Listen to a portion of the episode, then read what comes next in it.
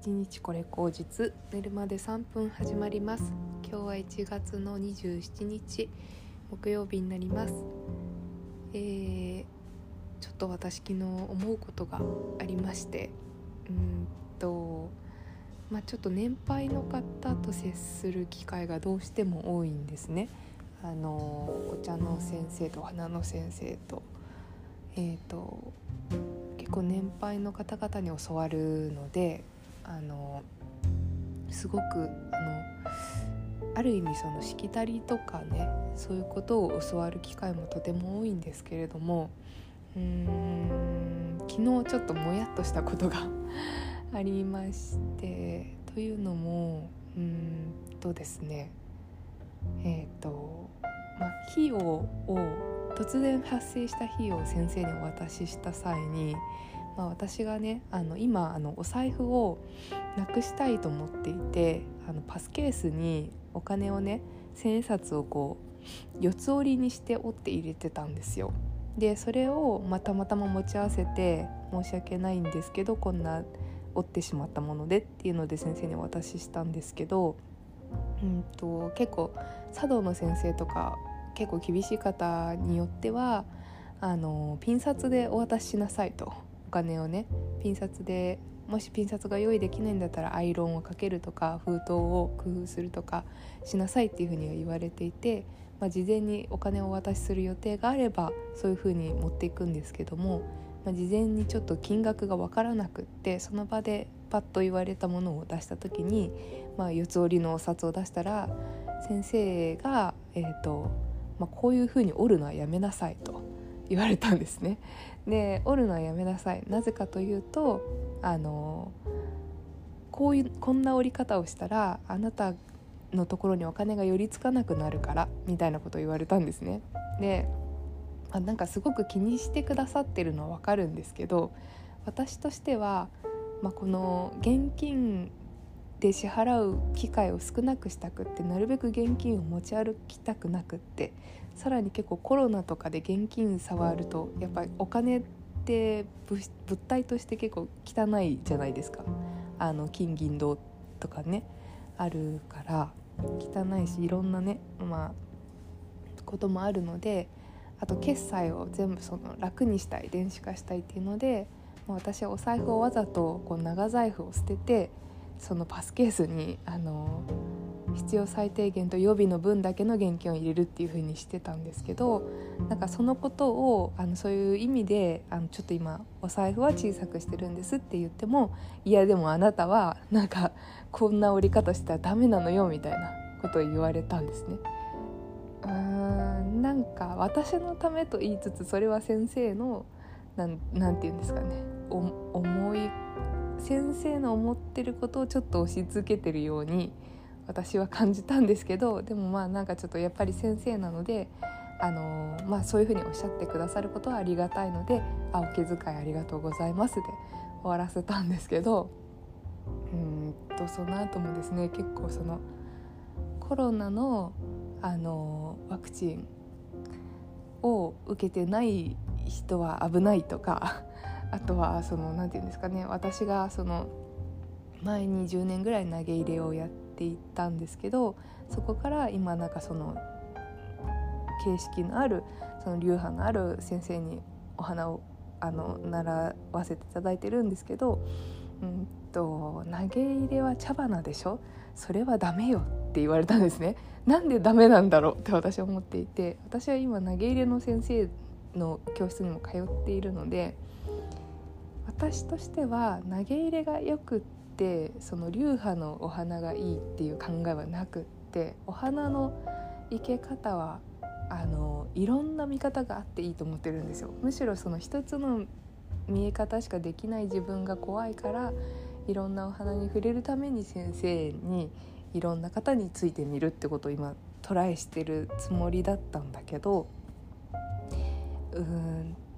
とおそらくなんですがまあ多分その先生は80代の方なんですけれどもおそらくその年代の方々がされていた教育というか指導ってえー、っとこうしなさいああしなさいこれはダメあれはダメっていう言い方をされていたと思うんです。でそれはあのそうそういうふうにされてきたから同じように教えるっていうのはもちろんあの自然な流れだと思うんですけどうんと私個人としてはいやちょっとその個人として感じることぐらいは超えてはいけないラインがあるなっていうのはなんとなく思っていて、うんとやっぱりそこが世代間の差なのかまあ、個々人の問題なのかわからないんですけどちょっともやっとしたっていうことがありました。でうーんとやっぱりその何かの流派につくと、まあ、そういうことが必ず出てくるんですよね。あのお家元がこう言ったからこうしなさいああしなさいこのやり方はダメだっていう風になってきて でそれが多分息苦しい方がその流派を抜けてあの自分のオリジナルでやるっていうことで活動されているアーティストの方いっぱいいらっしゃると思っていて、まあ、それを自分あこういう気持ちだったんだって自分が今日追体験したんだなっていうことをあの思ったんです。うん、なので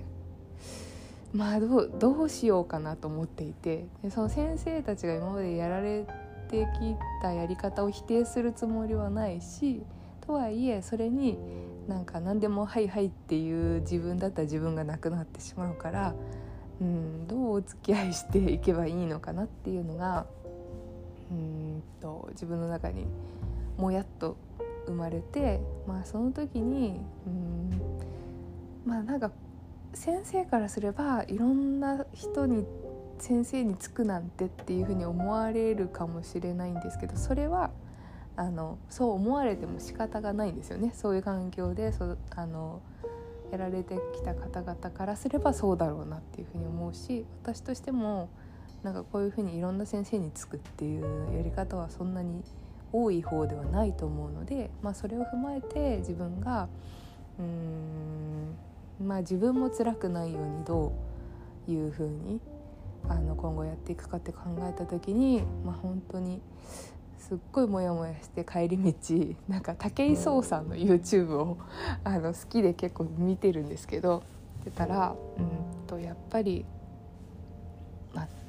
サラリーマンとかもそうなんですけど自分の自由をあの相手に与えてえっ、ー、と何て言うんですかねお金をもらっている限り自分の自由っていうのは獲得できないと。いうふうに言っていてでその自由を得るためには、まあ、何かその自分があの本当に努力しない限りはその自由っていうのは得られないだろうみたいな話をしていていや本当にその通りだなっていうふうに思ったんですね。その時に私が思ったのは今の私はなんかいろんな先生について見て回ってただの欲張り状態になっていてあの自分がこうしたいああしたい自分をこうしようっていうことがないからこんな風に揺れてしまうんだっていうことをあの改めて思ったので本当に何というか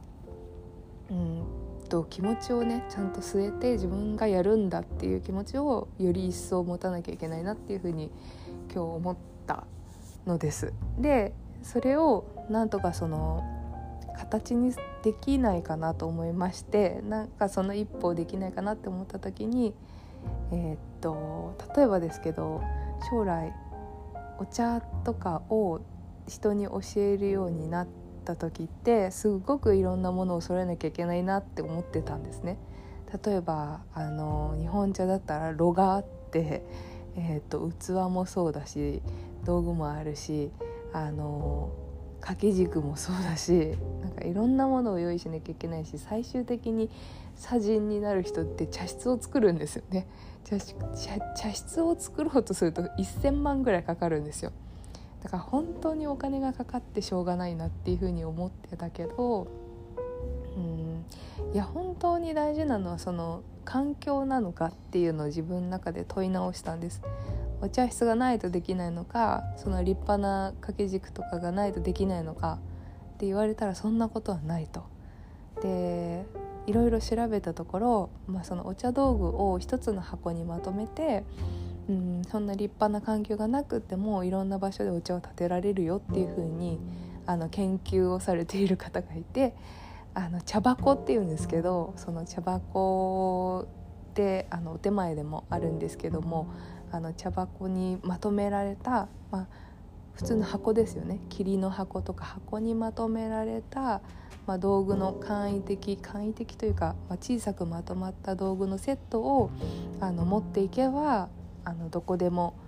うんと外でも建てられるしっていう風にあにされていてあそうだ私はなんかそんな風に環境にこだわったり周りにこだわってしまうったり気になってしまうぐらいだったら自分の茶箱を今年作ってみようと思ったんです。で茶箱にルールなんてないんですよ。あのどの箱でどの器でっていうのはないから、まあ、そこに自分の何て言うんだろう今のうんとできる限りの思いとなんかこんな思いでお茶を立てたいとか人に入れたいとかそういうことを、ま道具としてまず反映させてそこからいろんな人にお茶を立てに行くっていうことをあのやるぞというふうにあの決めました。はい、なので、うんと、生けるお花も別にその場に合わせてあのねあの投げ入れだったらあのそんなに道具いらないですし、うんまあ、その投げ入れかその立花かっていうのはもう全然なんかその場で決めればいいし、うん、そういう環境づくりも自分がその時その時に合わせてあのその場にあるものであの生け方も自分が思うように生けてみるっていうのでその環境を作ってお茶を入れるっていうことをやればいいんだっていうふうに今日思いました。なんやかんや自分に理由をつけてなんか道具がないとか場所がないとかうんとうんそういうことで理由をつけてなんか嫌だなって思ったことをそのままにしてモヤモヤしているぐらいだったらうんもう簡単な自分だけのセットっていうのを作ってどこででもできるようにすればいいんだっていうふうに今日思いました。はい、うん、そうですね本当にあのありがたいことに本当に素晴らしい先生方にいろいろ教わって私があるけれども先生の言ってる通りのことを私が表現したりやるっていうことが、えー、っとその道の目指すところではないなっていうふうにすごく思うので。私はやっぱり何かを自分で表現したくって人に伝えたくってそこから何かを感じてほしくって自分がそうしたいからやるし自分の感性でそうしたいんだっていうことをうんと改めてあの少しずつ自分で体現していかないといけないなというふうに思いました。はいそんな決意を 今日はちょっと思ったのであの記録として残しておきますではでは皆様あの本当に寒い日が続きますが体にお気をつけてお過ごしくださいではまた。